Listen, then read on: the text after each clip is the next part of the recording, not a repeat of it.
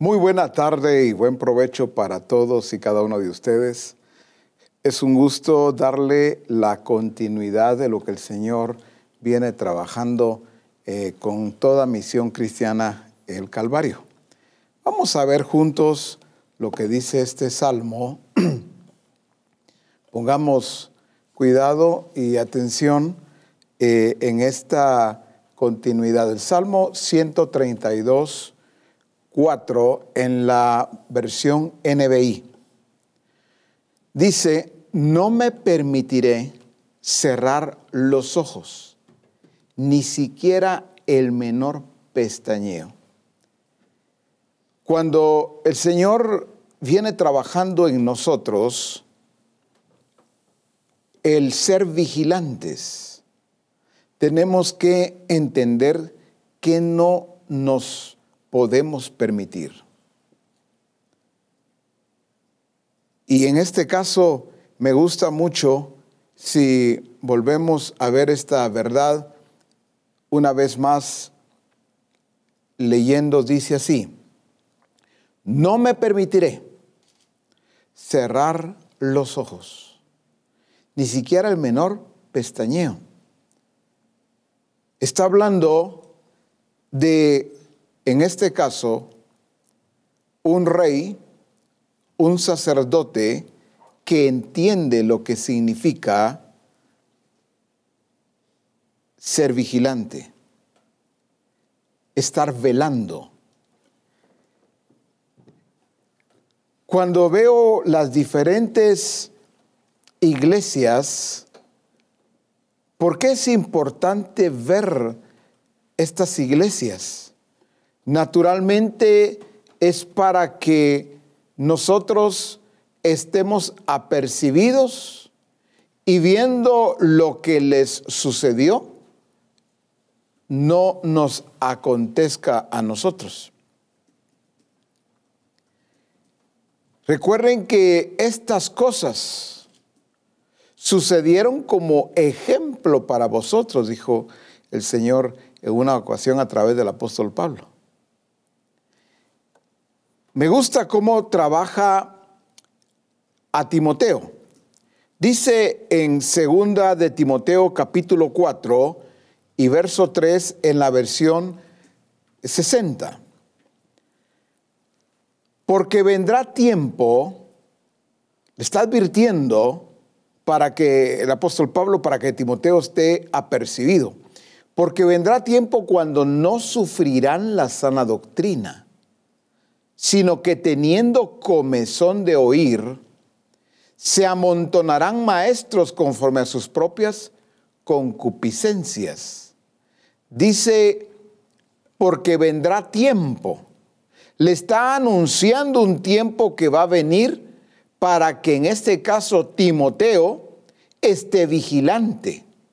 Dice que en este tiempo que le anuncia Pablo, Dice, no van a sufrir la sana doctrina, van a, tener comezón de oír, se van a amontonar maestros, pero dice conforme a sus propias concupiscencias. Y aún más, dice, y apartarán de la verdad el oído. Miren qué peligroso. Y apartarán de la verdad el oído y se volverán a las fábulas. Como, como el apóstol Pablo le estaba diciendo, tienes que estar atento, Timoteo, porque esto va a venir.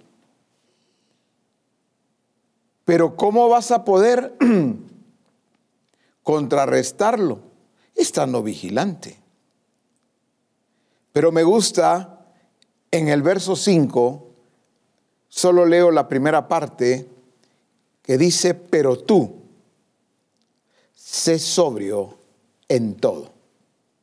Pero tú, él no le estaba diciendo, ojalá que no venga este tiempo. A ver, Timoteo, ora, oren con los hermanos para que no venga. No, va a venir, le dijo, va a venir ese tiempo. Y de hecho, el apóstol Pablo previene a Timoteo, previene a Tito, de los tiempos peligrosos. El apóstol Pablo habla de los tiempos de apostasía. Habla de los tiempos donde los espíritus engañadores estarán enseñando y naturalmente son doctrinas de demonios, a lo que el apóstol Pablo le llama tiempos peligrosos. Pero ¿por qué les habla de esta manera? Para que estén muy alertas.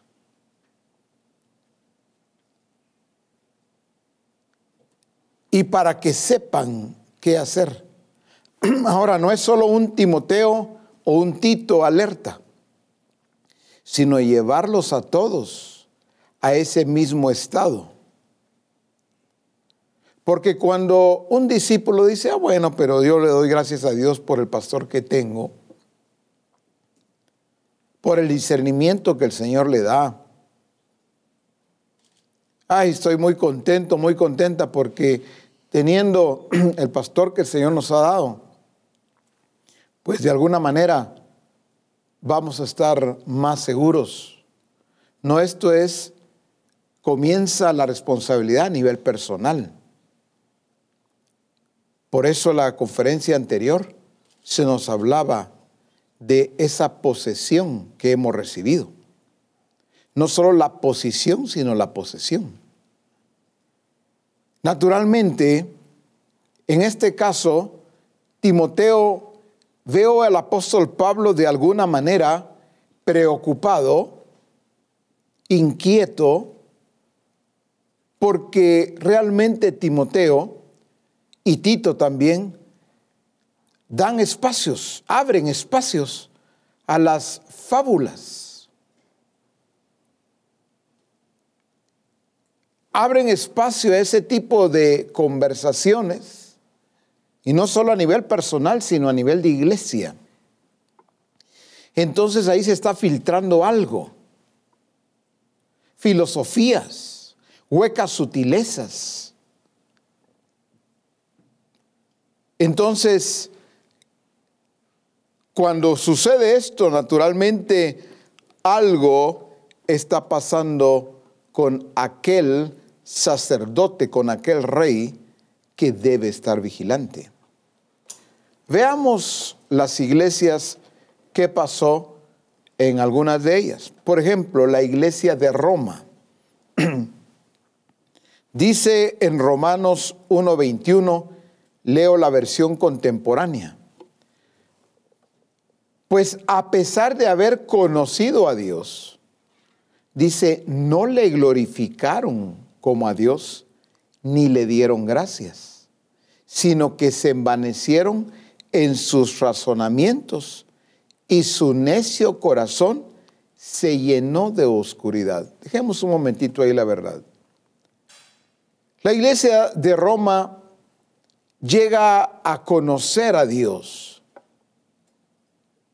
Pero ¿en qué no fueron ellos vigilantes? ¿Qué fue? ¿En qué no velaron? Dice que no le glorificaron como a Dios. En otra de las versiones dice que no le adoraron. No le honraron ni le dieron gracias. Por eso no debemos de olvidar que las acciones de gracias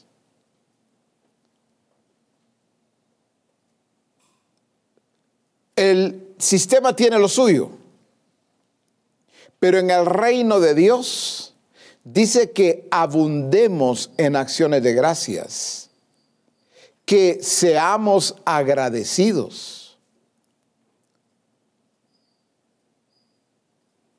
La iglesia de Roma perdió su gratitud. Entonces, como no le glorificaron como a Dios, lo que sucedió es que el enemigo se filtró y les quitó su Dios, porque terminaron honrando, dando culto, adorando a cuadrúpedos, reptiles, cosas semejantes. Podríamos decir, pero ¿cómo así? Otros dirían, bueno, gracias a Dios, a, nosotros no nos sucede eso. Por eso pongamos cuidado.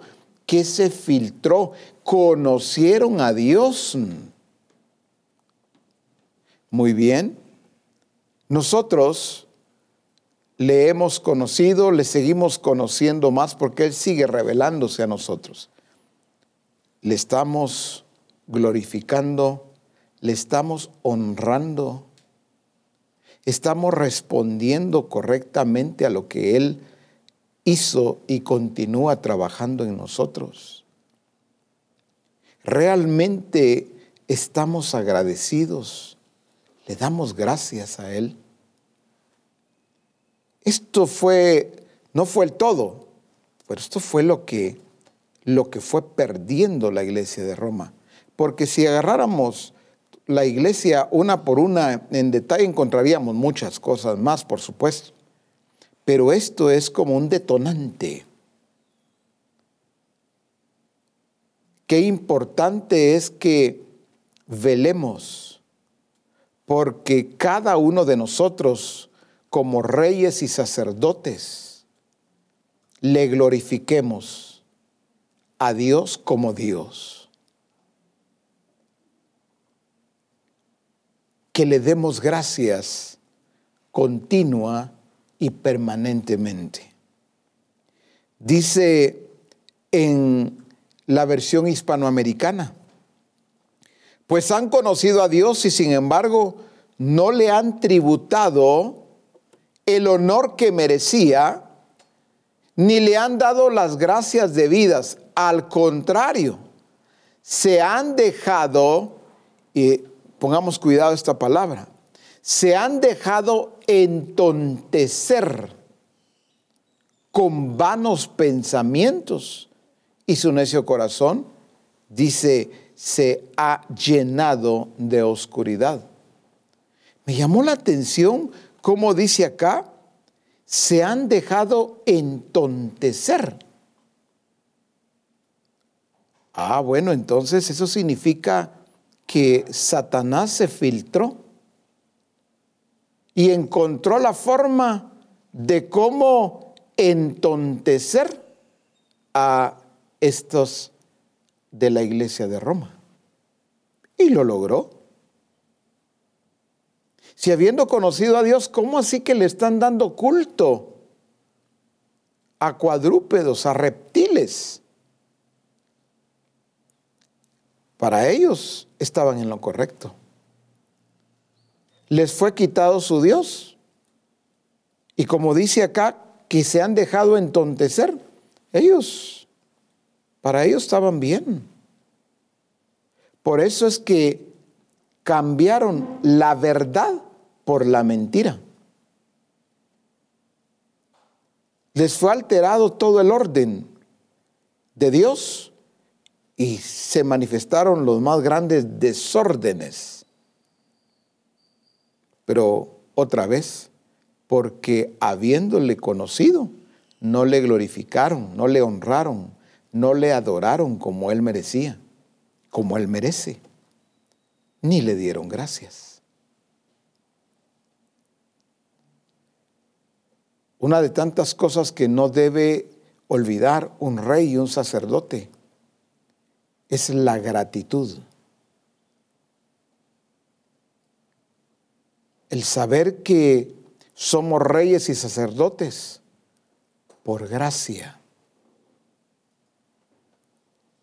por amor. Nos ama tanto, nos amó, nos incluyó en este plan maravilloso. Eso debe hacer que nosotros permanezcamos agradecidos. Veamos la iglesia de Corinto. Dice allá en 1 Corintios 2, en la nueva Biblia viva, 2.1.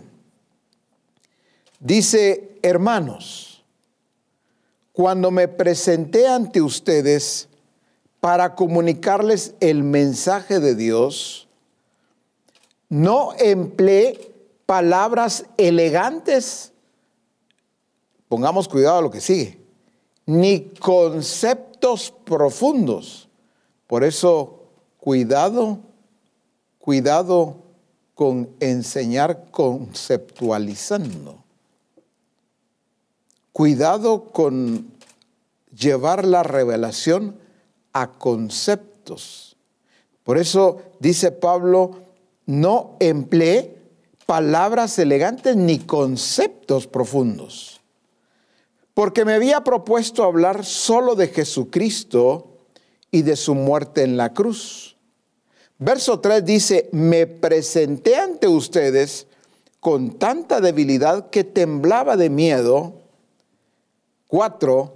Mi predicación no tuvo oratoria y sabiduría humana, sino que el Espíritu la respaldaba, dice, con poder. Veamos lo que dice el verso siguiente. Prediqué así porque deseaba que la fe que naciera en ustedes dependiera del poder de Dios, no de la sabiduría de los seres humanos. Otra vez, la iglesia de Corinto podríamos encontrarle cualquier cantidad de descuidos, pero en este caso, para enfatizar uno, es que la iglesia de Corinto permitió que se le filtrara el intelecto o el intelectualismo. Permitió que se le filtrara el razonamiento humano, la lógica.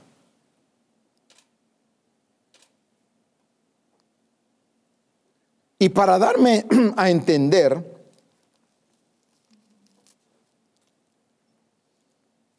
quiero usar este ejemplo. El intelectualismo, el razonamiento humano, la lógica, no está en las sillas, en las paredes, en los instrumentos. Entonces, ¿cómo se filtró? Se filtró, se filtró a través de personas. ¿Cuánto se nos ha enseñado que pongamos cuidado? Que desarrollemos el discernimiento. Cuando Pablo ve a la iglesia de Corinto, le da tanto temor. Y en otra versión dice temblor él tiembla de ver la condición de la iglesia de Corinto. Una iglesia que había sido llamada para reinar, pero no estaba reinando. ¿Pero por qué? Es cierto, se quedaron como niños, se les llama eh, carnales y todo lo que podamos mencionar, pero aquí hay un detalle importante. Permitieron que esos razonamientos humanos, cuando alguien defiende, cuando una persona, un discípulo defiende el raciocinio, no solo está en alto riesgo, sino en peligro los que le rodean.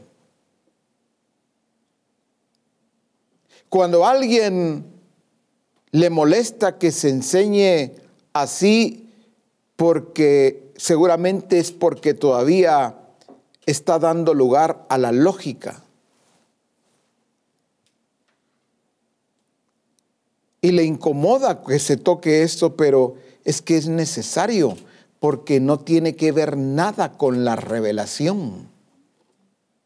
Sin embargo, ojo con eso porque hay algunos que cuando hablan dicen, pero de veras tiene sentido lo que está diciendo él lo que está diciendo ella. Estoy hablando, eh, lo estoy diciendo más bien en aquellos que utilizan el raciocinio. Escuchar a alguien con mucho raciocinio, con mucho intelecto, parece interesante, parece verdadero lo que está diciendo. Es exactamente, recuerdan lo que utiliza Satanás allá con la serpiente, a través de la serpiente para distraer, engañar, cautivar a Eva. Parece, suena muy interesante.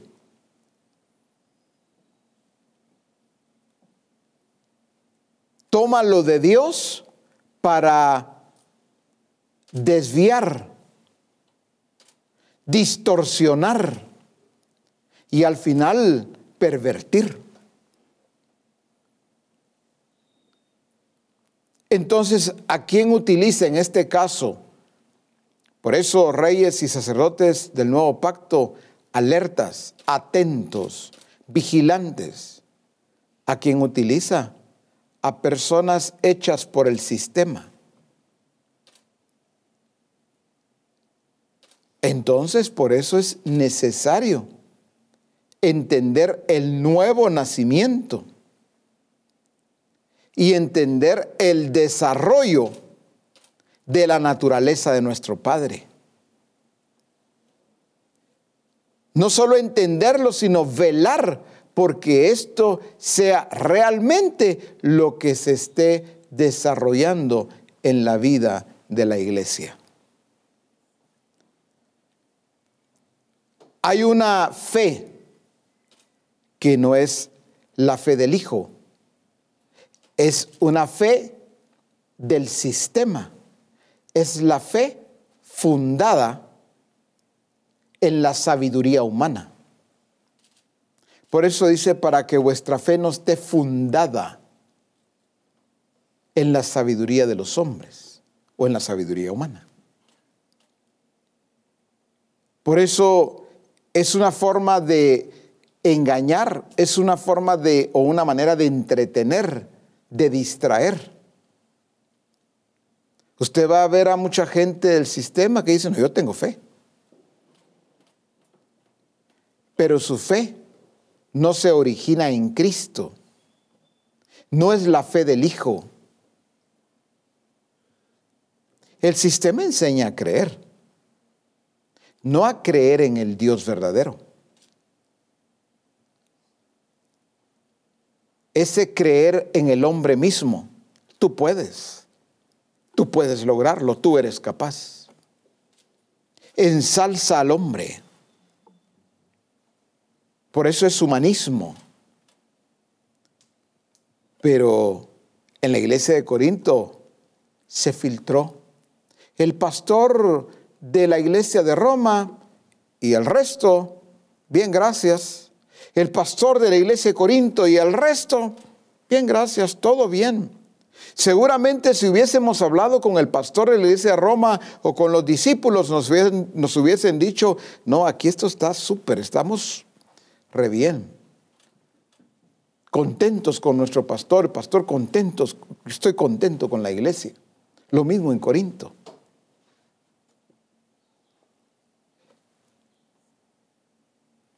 Veamos la iglesia de Galacia.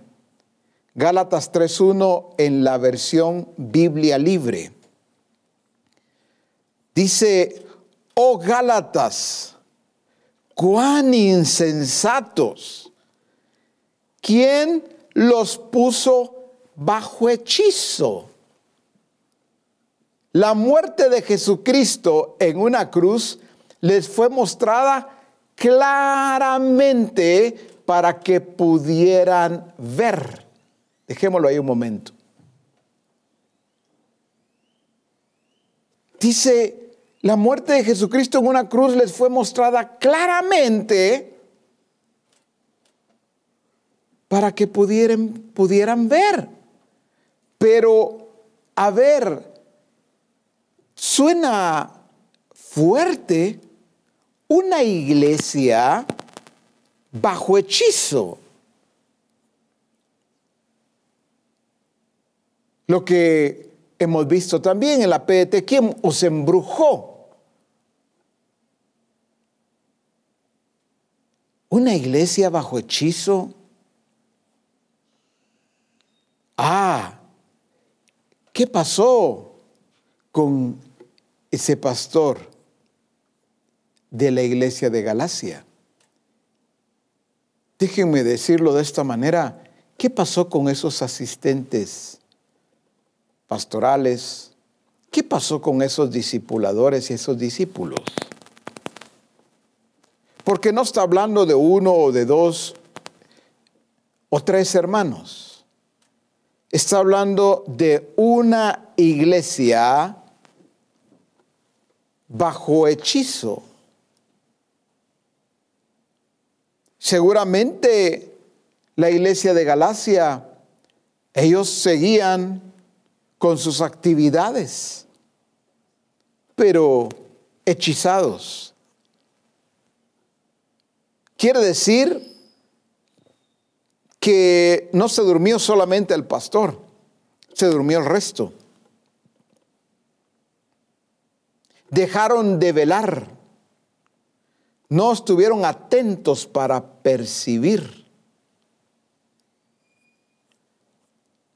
La iglesia, veamos la iglesia de Éfeso. Dice en Apocalipsis capítulo 2, y verso 2 en la versión NBI. Conozco tus obras.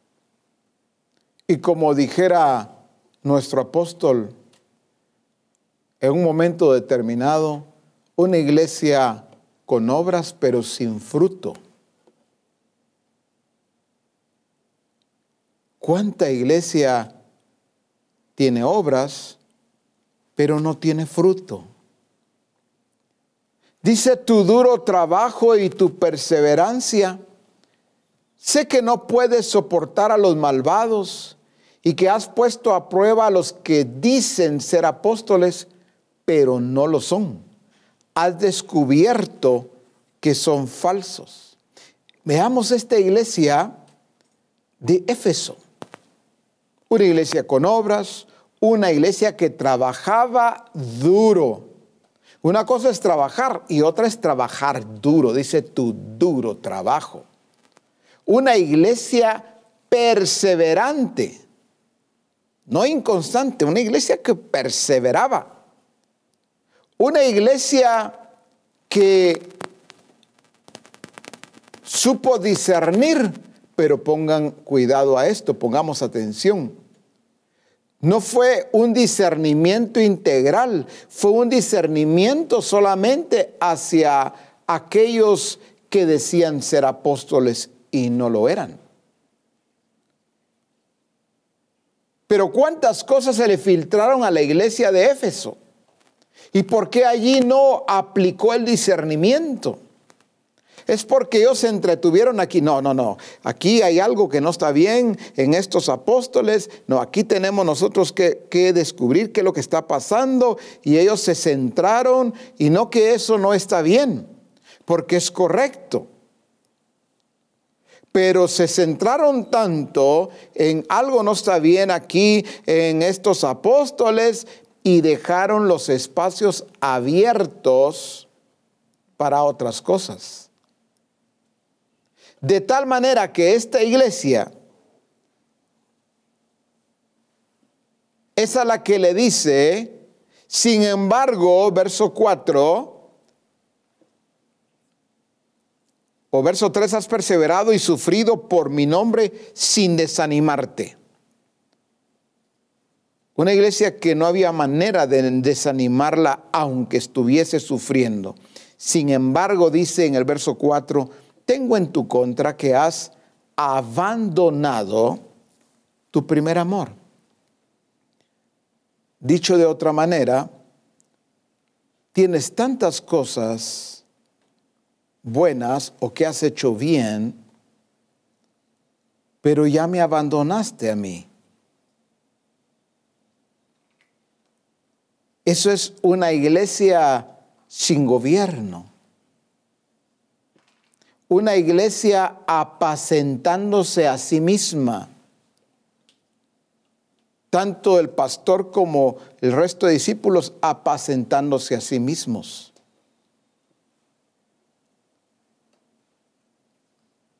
Lo habían abandonado a él.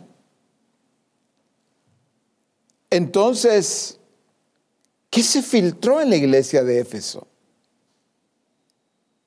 Mientras estaban entretenidos y después seguramente felices, ah, descubrimos, estos no eran apóstoles verdaderos, eran falsos. Y seguramente eso se convirtió para ellos en una, un trofeo, una insignia que podían mostrárselas a cualquiera. Es que nosotros no toleramos a cualquiera. Nosotros sabemos cuando alguien es un verdadero apóstol, un verdadero profeta, un verdadero pastor, un verdadero hermano en la fe o no. Pero por otro lado, ya sin el Señor, si abandonaron su amor, lo abandonaron a Él. Ah, con razón. Al ir viendo estas iglesias que hemos mencionado y otras que seguramente no mencionaremos, eso nos lleva a meditar y decir, qué peligroso no ser vigilante. Qué trágico no velar, no ser sobrios. Ah, cobra vida. Qué peligroso es pestañear, cerrar los ojos, como veíamos en este salmo al inicio. Pero veamos un poco más la iglesia en Pérgamo. Dice en Apocalipsis 2.13,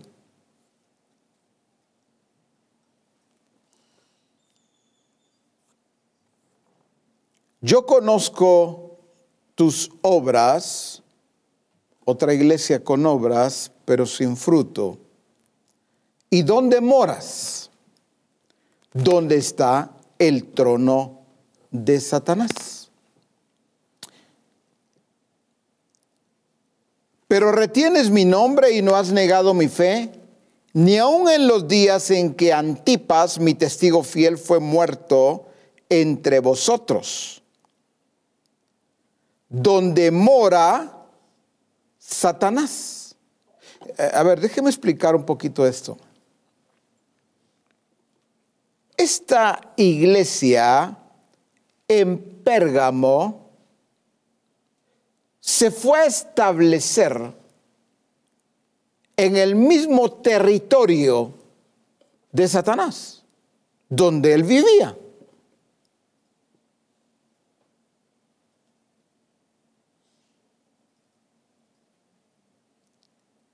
Entonces podríamos decir, ¿qué iglesia? tan tremenda. El pastor y la gente que se posiciona allí donde Satanás vive.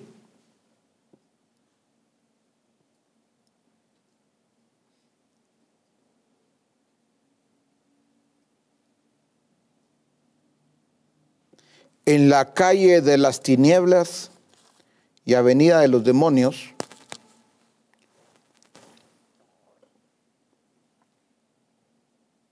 Algo así era esa dirección, digo yo. ¿Dónde vivía Satanás? Eso dice. ¿Verdad? Ahí donde Satanás estableció su trono. Qué lugarcito ese, ¿verdad? Qué barrio qué cuadra, qué ciudad. Pero dice, aparte de tus obras, que las conozco, yo veo que retienes mi nombre. Mi nombre no te lo han quitado. Lo retienes. Algo más. No has negado mi fe. No te has vuelto a la apostasía.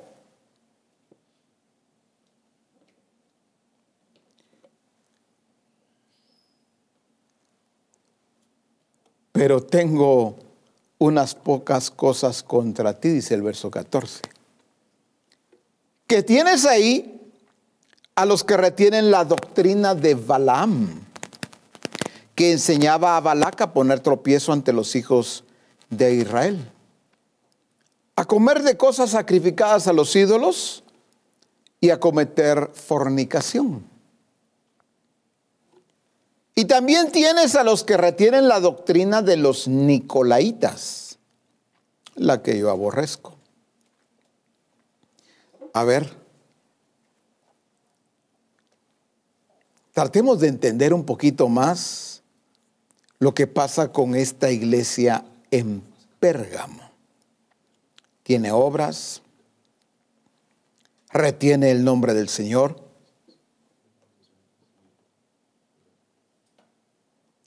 no ha negado su fe, no se ha vuelto a la apostasía.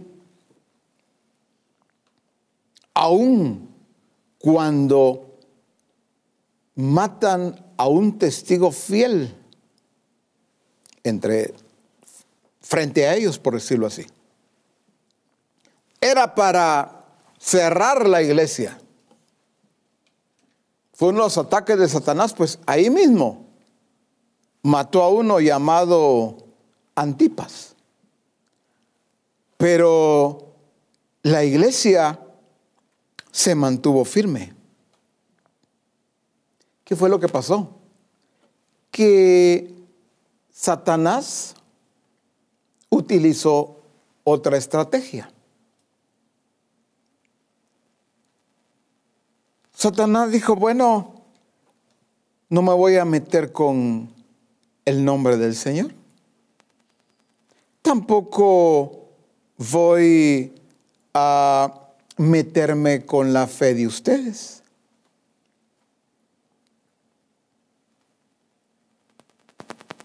Con su permanencia. Está bien. Entonces buscó la forma de infiltrar e infiltró.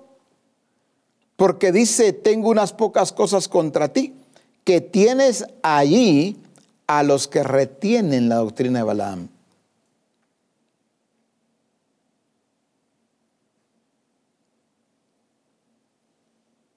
Entró por otro lado. Entonces les metió gente con esta doctrina. Esta doctrina ahí mismo lo explica, dice que enseñaba la doctrina de Balaam que enseñaba a Balac a poner tropiezo ante los hijos de Israel, a cometer o a comer, perdón, de cosas sacrificadas a los ídolos y a cometer fornicación. Tres cosas esenciales perseguía Satanás filtrar en esta iglesia.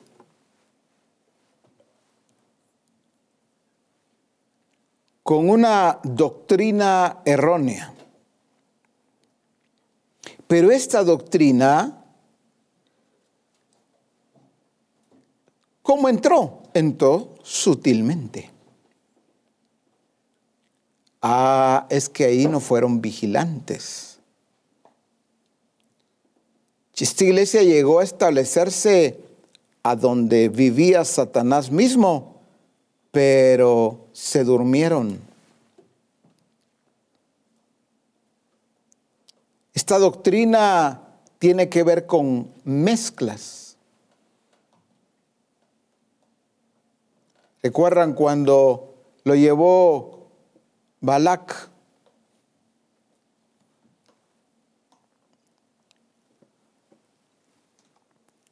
Balaam a profetizar contra ellos y no había forma. Entonces, él mismo le enseña cómo podía obtener la victoria, filtrando mujeres. Pero, ¿cuál era realmente el fin? Más que lo sexual, estas mujeres llevaban sus propios ídolos. Entonces, en esa mezcla, el objetivo era quitarles a su Dios, volverlos idólatras, ir filtrando esos dioses, así como pasó en la iglesia de Roma.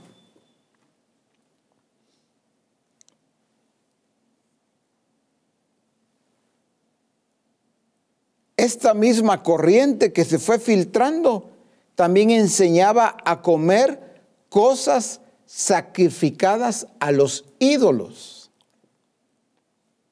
Lo que un día esta iglesia tuvo claro que no debía de hacer, exactamente eso es lo que comenzó a hacer. Ellos no comían nada sacrificado a los ídolos, pero como se trataba de una doctrina, es una enseñanza muy sutil que fue metiéndose. De tal manera que les enseñaron entonces a comer lo sacrificado a los ídolos. Ellos terminaron, terminaron comiéndolo. ¿Cómo así? Pues por la forma en que les enseñaron. Doctrina. Y naturalmente el trabajo de las mujeres que tenía que ver con fornicación pero ya dijimos, el objetivo era cambiarles su Dios. Y también tienes, había otro grupo que también se filtró, y es a los que retienen la doctrina de los nicolaitas. Metió sutilmente Satanás a través de personas la democracia. De repente uno por ahí comenzó a decir, no, es que nosotros también tenemos voz. Nosotros también tenemos voto.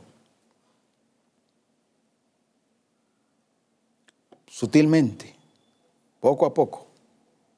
Ya después, ya eran dos, eran tres, eran cinco, era un grupo, eran varios grupos. Al final la iglesia viviendo en democracia, en donde hay que escuchar a todos. Lo que diga la mayoría, eso vamos a hacer.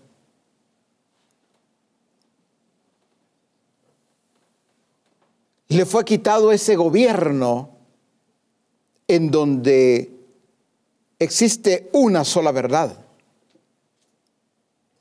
un solo Dios un solo Señor.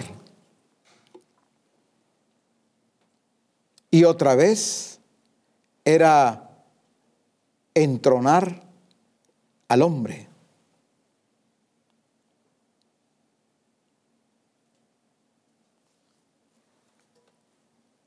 Qué interesante cómo Satanás trabajó a esta iglesia en Pérgamo. Y otra vez, ¿qué pasó con ese hombre valeroso, aguerrido y esa gente linda que no tuvieron miedo de establecerse allí donde vivía Satanás? Valientes, pero de una manera muy sutil y muy fácil se les filtró para derribarlos, para destruirlos. La iglesia en Tiatira. Veamos Apocalipsis 2.19, donde estamos solo que en la versión PDT. Sé lo que haces y conozco tu amor, tu fe, tu servicio y tu constancia Sé que ahora estás haciendo más de lo que hacías al principio, pero tengo esto en tu contra. Pongámosle cuidado a esta palabra. Permites que esa mujer Jezabel haga lo que quiera.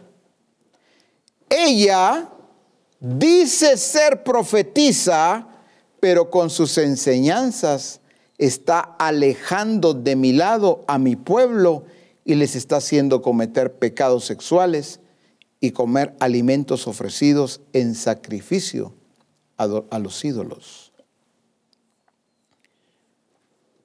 Vamos en detalle. Sé lo que haces y conozco tu amor, tu fe. Una iglesia que esta podría haber dicho, no, nosotros no somos como la iglesia de Éfeso, nosotros sí amamos al Señor. No, nuestra fe tampoco es débil. Tenemos la fe del Hijo, la forma en que servían a Dios. Hay gente que sirve de una manera muy linda al Señor. Y dice, y tu constancia.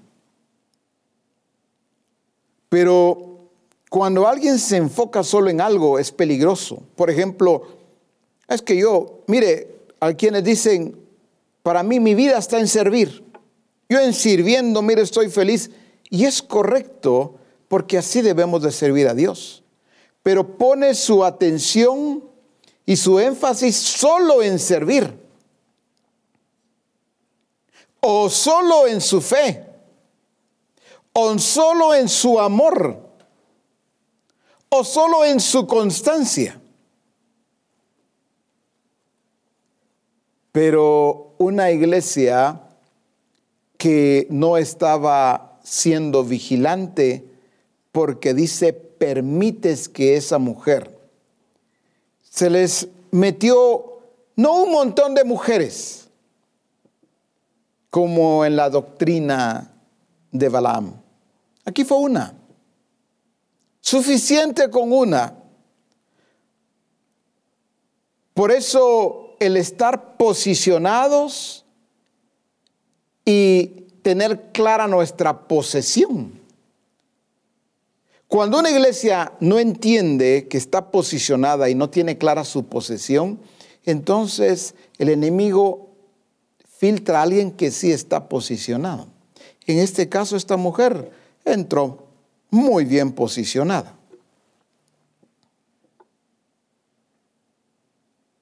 Ella dijo, soy profetisa. Y soy profetisa. Y nadie le debatió nada. Seguramente comenzó a dar profecías y seguramente sus profecías se las comenzaron a creer. Pero era una infiltrada.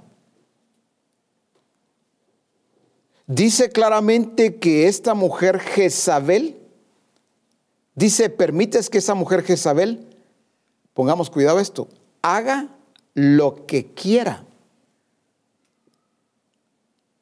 Pastores amados, cuando permitimos que alguien en la congregación, en las reuniones, en el discipulado. Cuando permitimos que alguien haga lo que quiera,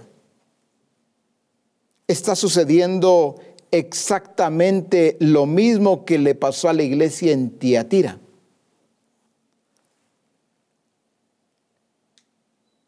Seguramente va a haber algún caso donde el pastor ni cuenta se ha dado que él ya no es pastor. ¿Cómo va a creer? No, ya no. Ya no dirige. Ya no decide bajo la dirección de Dios. ¿Qué está diciendo profeta? La verdad. ¿Va a haber algún caso donde un pastor cedió la autoridad, cedió el control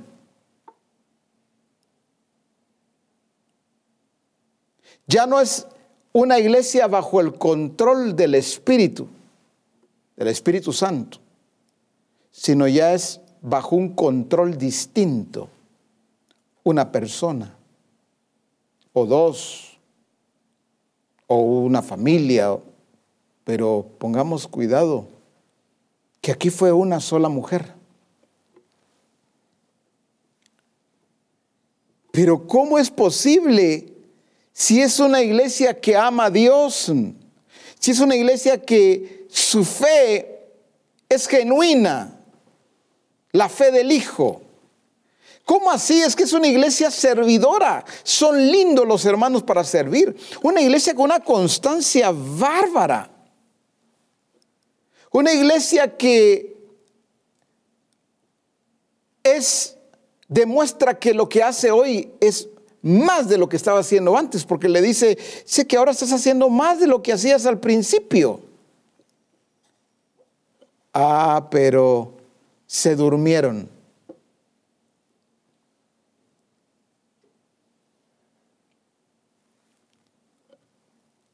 Seguramente con esto que voy a decir, voy a ayudar a más de alguien. Cuando un pastor o una congregación tiene sed, sed por lo profético, es que, es que no, aquí lo que queremos es que se, se levanten y de repente se les filtra a alguien, da una profecía, inmediatamente dicen profetiza o profeta, pues si es varón. Porque dio una profecía, porque dio dos o tres profecías. Hay iglesias donde el vigilante está adormecido y el resto pues que cualquier cosa se la creen. Ah, qué lindo es el Señor. Mire, nos llevó a, la iglesia. Mire, una mujer tremenda, una profetisa. Un profeta, viera, qué tremendo.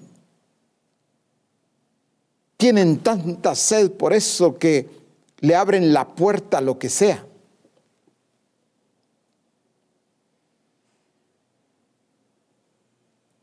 Si el apóstol Abraham o asistencia apostólica eh, eh, reconocen eh, a la fulana, a la vengana, al sultán, no sé, pero aquí en esta iglesia, para nosotros ella es profetisa, para nosotros él es profeta. Porque dice profecías muy bonitas. Hijo mío, yo te amo, dice el Señor. Ah, qué lindo, mire cómo nos habla el Señor. Iglesia amada, yo te he bendecido. Ah, qué lindo, el Señor nos está hablando, hermanos. Miren qué nos dijo hoy. Y no se le ve la bendición por ningún lado.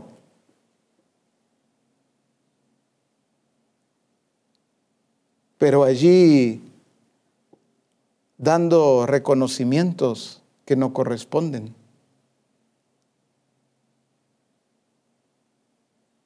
Ahí no hay sobriedad, ahí no hay discernimiento, ahí no están velando.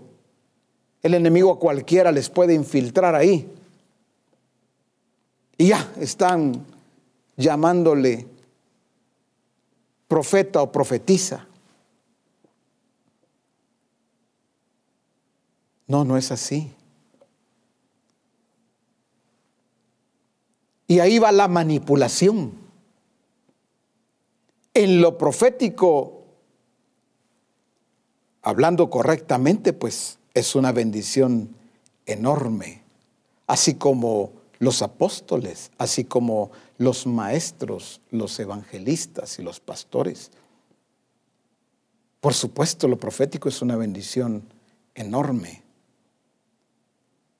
pero en el orden de Dios, pero velando en verdad, con sobriedad.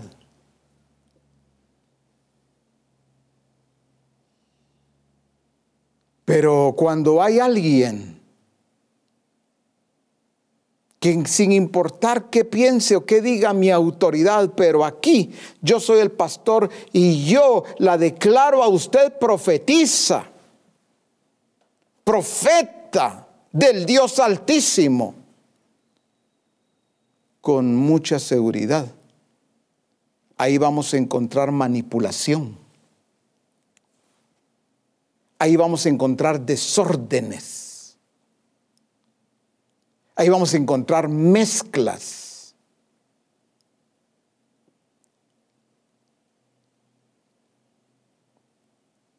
Ahí vamos a encontrar, como le pasó a la iglesia que mencionamos, recuerdan ustedes, por usar la misma palabra que vimos en esa versión, que fueron entontecidos.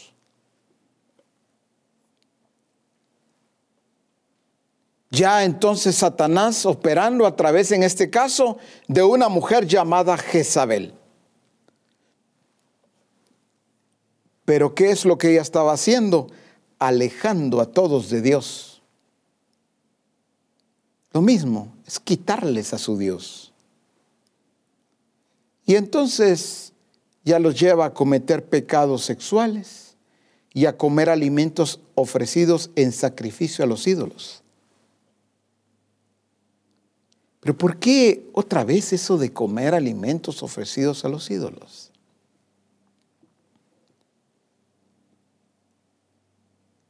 Porque lo que se ofrece a los ídolos se ofrece a los demonios mismos.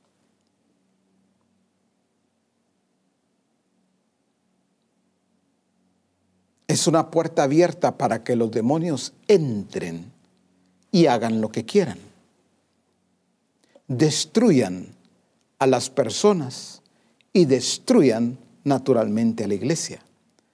Por eso, qué lindo y qué maravilloso lo que el Señor ha estado trabajando. Reyes y sacerdotes, bien posicionados. Reyes y sacerdotes que no solamente tienen clara su posesión, sino que la están cuidando como corresponde vigilantes. La iglesia en Sardis. Vamos viendo la iglesia en Sardis. Dice en Apocalipsis 3, yo conozco tus obras, que tienes nombre de que vives y estás muerto.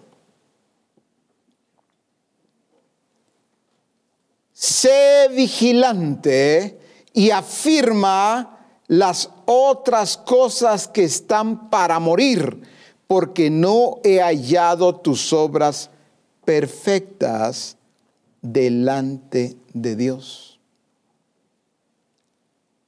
Esta iglesia, seguramente su apariencia ha de haber sido muy interesante, muy bonita. Una iglesia que aparentaba tener vida. Una iglesia que aparentaba estar en acción. Dice, conozco tus obras. Tremendo cada iglesia con obras y sin fruto, ¿verdad? Que tienes nombre de que vives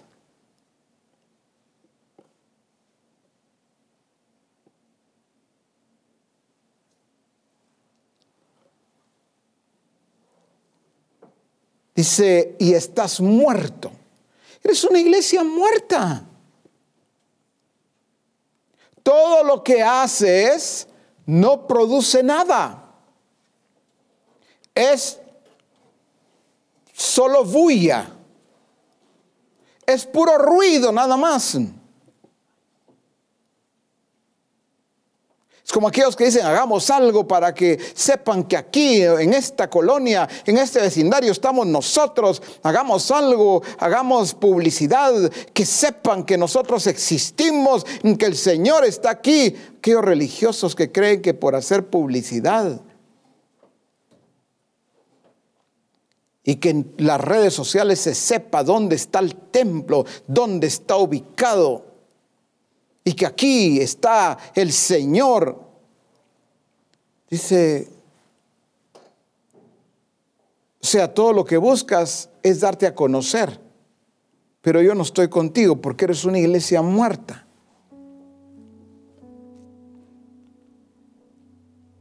¿Sabes qué? Te quedan unas poquitas cosas que por cierto están moribundas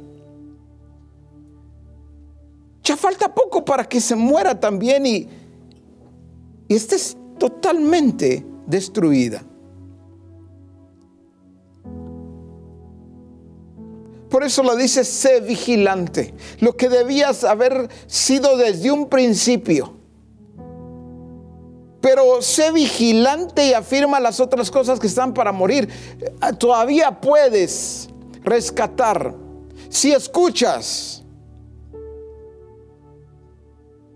atentamente, si no te resistes, si no debates, si no vas en contra de la corriente, todavía puedes ser vigilante y afirmar esas cosas que están para morir.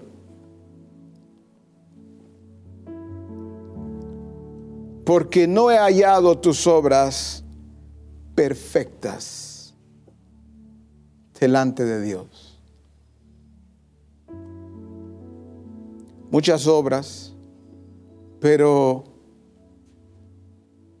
donde no hay diseño.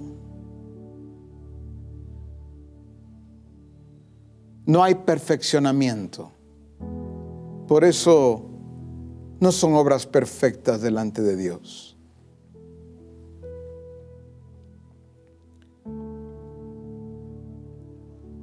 Reyes y sacerdotes del nuevo pacto pongamos una atención verdadera, un cuidado como corresponde a lo que el Señor viene trabajándonos.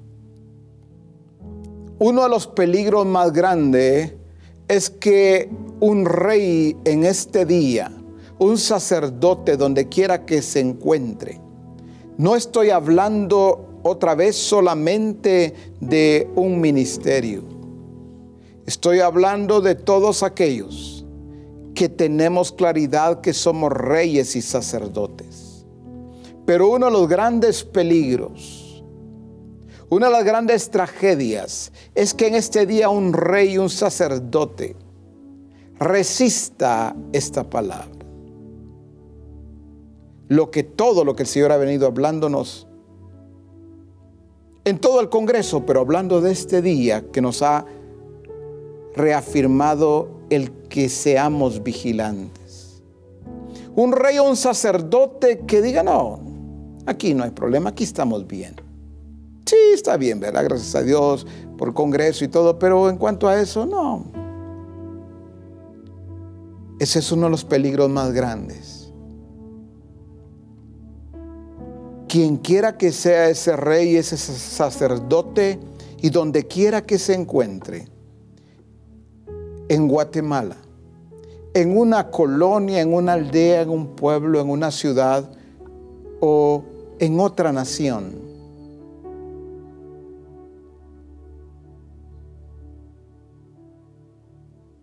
Que considere,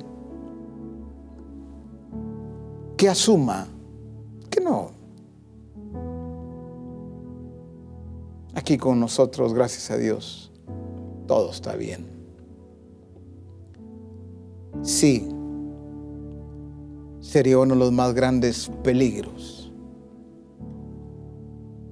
el confiarse, el no escuchar atentamente lo que el Espíritu le dice a la iglesia. Esto es para ti y es para mí. Esto es para todos y cada uno de nosotros, sin excepción. Mira, aunque lo sabemos, pero mira lo que dice Lamentaciones 4:12, debo llevarles a esa verdad una vez más el día de hoy. Dice Lamentaciones 4:12, nunca los reyes de la tierra, ni todos los que habitan en el mundo creyeron que el enemigo y el adversario entrara por las puertas de Jerusalén. Dejemos allí esta verdad para que podamos entenderla un poquito más. Los reyes, dice, de la tierra, nunca, nunca, ni ellos ni todos los que habitan en el mundo, no hay excepción, no, todo, todo mundo Ninguno creyó que el enemigo, que el adversario, entrara por las puertas de Jerusalén. Quiere decir que estos reyes de la tierra y los todo el resto que habitaba en el mundo seguramente cuidaron varios aspectos a los lados, cuidaron la retaguardia, porque dijeron aquí es donde tenemos que ser cuidadosos para que nuestro enemigo, nuestro adversario, no nos asalte y no nos sorprenda. Pero el enemigo, el adversario, seguramente se rió. Y dijo, sí, tienen custodiados sus costados y sus espaldas. Pero voy a entrar por la puerta. La vulnerabilidad está por la misma entrada de ustedes. No tengo que buscar cómo saltar cualquier lateral o cualquier parte trasera de ustedes, ¿dónde están? Seguramente el enemigo se rió y entró campante por la puerta, por donde no se imaginaban.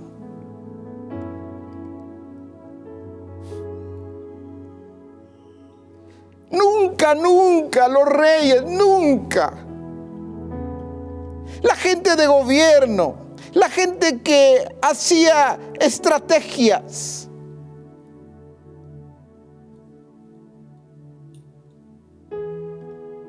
Gente de guerra y civiles en general. Nadie, nadie se imaginó que el enemigo entrara así, de una manera natural. por una razón. Porque no fueron vigilantes. Bien dirá alguien, pero ¿qué puede decirnos usted si realmente resguardaron los laterales, la parte trasera? O sea, si fueron vigilantes. Fueron vigilantes parciales lo que tanto hemos venido diciendo el Señor, más bien a través de nosotros, dejaron espacios, solo que esta vez, en este caso, no dejaron espacios en esta área lateral o trasera del pueblo, de la ciudad, lo que fuera. Los dejaron en la misma entrada. Allí se volvió vulnerable. No velaron, no fueron vigilantes.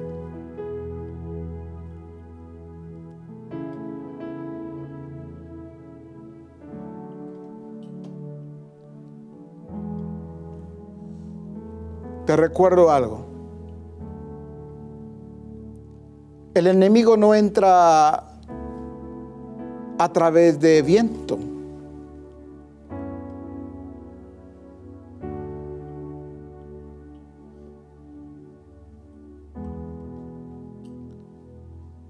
O a través de oxígeno. El enemigo entra a través de personas.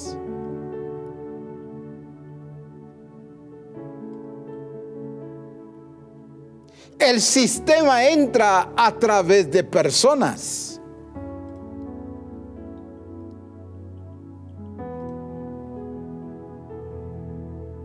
¿Qué es lo que utiliza Satanás? Para filtrar sus doctrinas, las doctrinas de demonios. Para el sistema para filtrar sus filosofías. Su intelecto, su lógica. Son personas.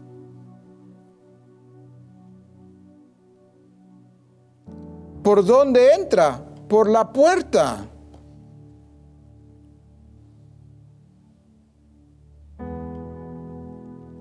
Ay, entonces ahora tenemos que buscar la forma y, andar controlando a cada hermano que entre a ver eh, si el diablo carga al diablo. No. Por eso hay que entender lo que hace mucho tiempo se nos enseñó. Esto dijo Jesús que del mundo me diste. Sí, me los diste del mundo, pero yo los llevé a que sacaran el mundo. En eso consiste en ser vigilante.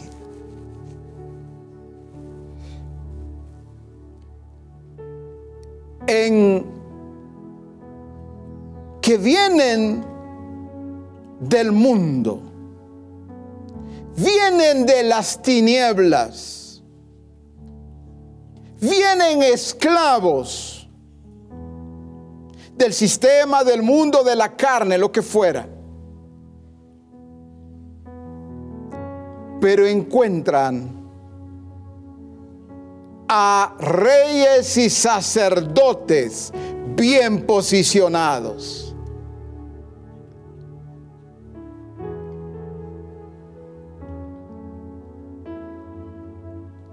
no se adormecen.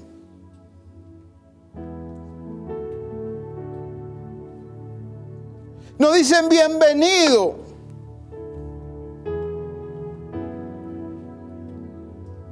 Intelecto, razonamiento bienvenido. Eso necesitábamos en esta iglesia. Que nos enseñen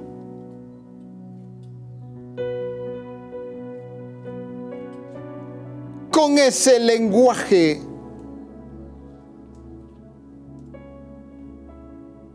Con esa jerga. Con esa elocuencia. Ya necesitábamos gente así para levantarnos.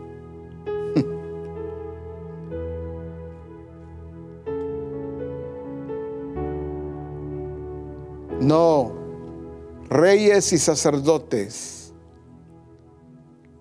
que saben dar la bienvenida a todo aquel nacido de nuevo, a todo aquel que se arrepintió y entra correctamente al gobierno de Dios y se hace evidente su conversión y su restauración. Eso sí es bienvenido.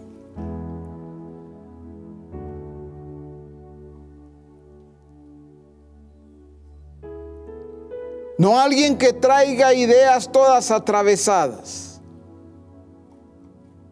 Y que llegue, no, mire pastor, oye, al grupo con el discipulador, mire, yo tengo muchas ideas y yo sé que yo puedo trabajar aquí, yo veo de Dios. El llegar a este grupo, el llegar a esta iglesia, como le llaman. Porque viera, yo traigo varias ideas. Yo vengo aquí para servirle, yo vengo para trabajar con usted o con ustedes. Ay, bienvenido, eso es lo que necesitamos, cuidado.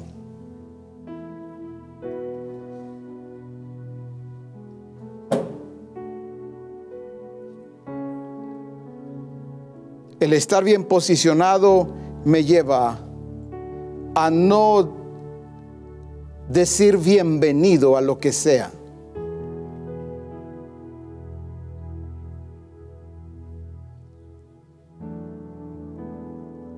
Para que no sean hombres, mujeres, gente que quiere hacer su propia voluntad, sus propios objetivos, destruir ese reinado y ese sacerdocio.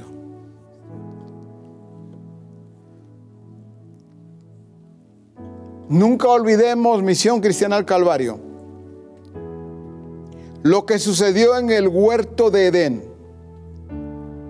Todos sabemos que el Señor puso al hombre en el huerto de Edén para que lo labrara y lo guardara. Para eso lo puso en el huerto. Algunos piensan que se imaginan o creen que Dios puso al hombre en el huerto al estilo guardián, pero de aquellos guardianes que solo andan caminando para arriba y para abajo. Se sientan, descansan, de repente se levantan y otra vez van a dar una su vuelta, regresan. No, lo puso en el huerto para que lo labrara. ¿Qué significa eso? Algunos creen que el huerto estaba ya completo, todo, lleno de árboles, frutales, los animales, todo lo que sabemos. No, el Señor se reservó una parte para que el hombre le diera continuidad a lo que él comenzó. Pregunto, ¿Cómo pone al hombre a labrar si ya no hubiese habido espacio para labrar en el huerto?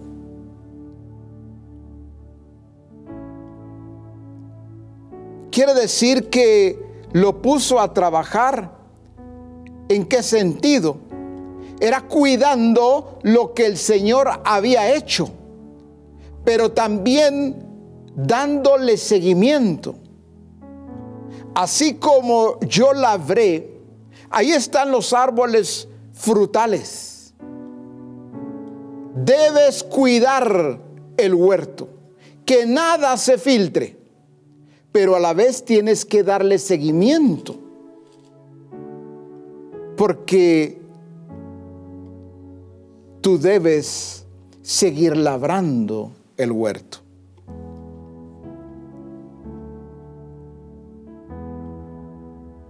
Misión Cristiana al Calvario. Nuestro Congreso está algunas horas o minutos de acabar. La pregunta es, ¿estoy entendiendo la continuidad que debo darle? Sí, profeta, no se preocupe, aquí ya sabemos, aquí ya saben los asistentes y los discipuladores que aquí pues eh, volvemos a transmitir las conferencias y no, no estoy hablando de eso. Sabemos que sigue como cuando Adán fue puesto en el huerto, no le dijo, ay Señor, pero eh, bueno, me pusiste aquí para que labrara, pero explícame, por favor, ¿qué labro? ¿Qué quieres que siembre? ¿Naranjas o uvas? ¿Manzanas o mangos? No fue un, Adán que se quedó de brazos cruzados, pero quiere que yo labre. Claro, tenía mucho espacio para labrar. Pero, ¿qué hago? ¿Cómo hago? No. ¿Por qué Adán entendió? Porque no olvidemos que tenía la misma esencia de Dios. hagamos al hombre a nuestra imagen y semejanza. Que gobierne, que señoree fácil. Fue un Adán indeciso. Comienzo aquí o comienzo allá. Siembro aquello o esto otro. Él entendió la continuidad que debía de, de darle a lo que el Señor ya había hecho. Para todo el que me está escuchando y comprendiendo, todo lo que el Señor ha venido trabajando en este Congreso tiene que ver con lo que este día ha estado el Señor fortaleciendo. Sean vigilantes, sean sobrios, velen. No solo por guardar, sino por dar seguimiento a lo, lo que les he entregado. Posicionados y cuidando, pero a la vez desarrollando la posesión que les he dado, disfrutando esas riquezas en gloria. Génesis 2.15 dice en la versión Message, Dios tomó al hombre y lo puso en el jardín del Edén para que labrara la tierra y la mantuviera en orden. Reyes y sacerdotes del nuevo pacto. Esta continuidad no solo debemos entenderla y realizarla, sino todo lo que Él nos ha entregado y nos ha confiado. Debemos velar porque se mantenga en el orden de Dios. Nada debía de alterar el orden de Dios en el huerto. Pero pestañó Adán.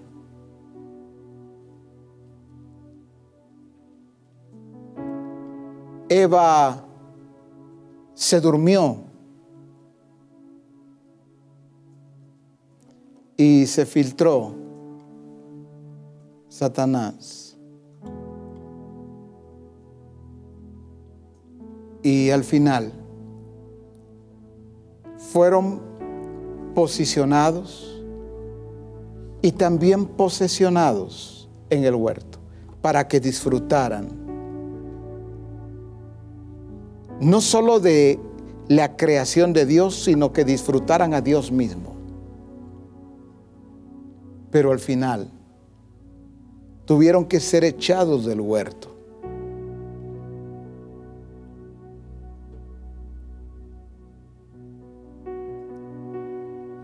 Este es el tiempo de entender a Dios, entender sus designios, entender su voluntad, poner cuidado a lo que el Espíritu le está diciendo a la iglesia. Exaltemos su nombre.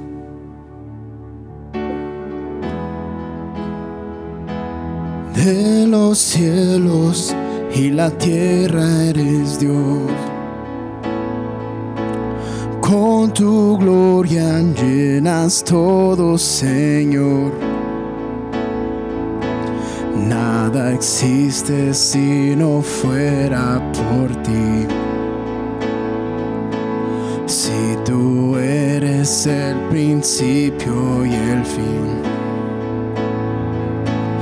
de los cielos y la tierra eres Dios. Con tu gloria llenas todo, Señor. Nada existe si no fuera por ti. Si tú eres el principio y el fin, tú eres, eres inmenso, insuperable, quien llena todo, en todo Señor. En ti se origina el universo entero todo fue creado para darte adoración.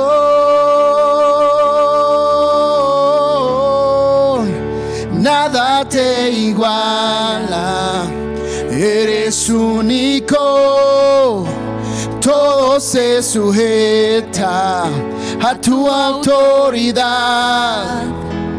Tú dominas todo, majestuoso Rey. Tu fuerza inquebrantable, tuyo es el poder nada te igual. Eres incomparable. Eres único. El único Dios verdadero. Todo se sujeta Oh, a sí. tu autoridad.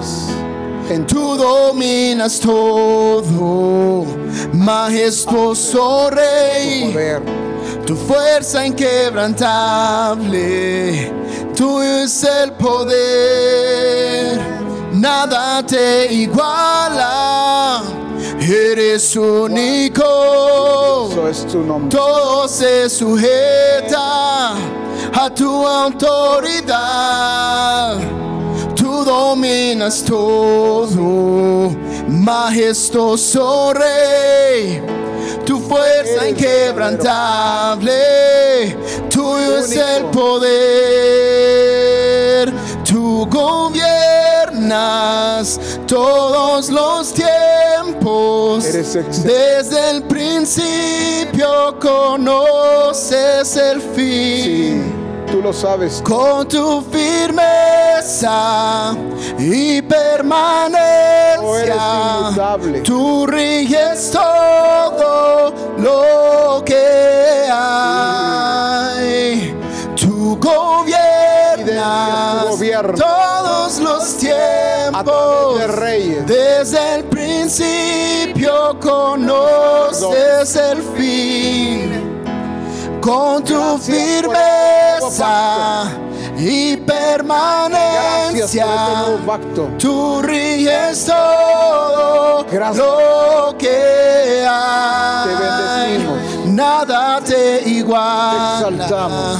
Eres Te único. damos toda la gloria a ti. Todo se sujeta Sí. A tu autoridad. Oh, sí. Tú dominas todo, majestuoso Rey. Revela. Tu fuerza inquebrantable, tuyo es el poder. Cada Nada te iguala. lo que tú eres. Eres único. Todo se sujeta a tu autoridad. Engrandecido. Tú dominas todo, Todo majestuoso Rey. Tu fuerza inquebrantable, tuyo es el Gracias poder. por hacernos tuyo parte de este nuevo pacto. Gracias, Padre. Gracias, Hijo. Gracias, Espíritu Santo.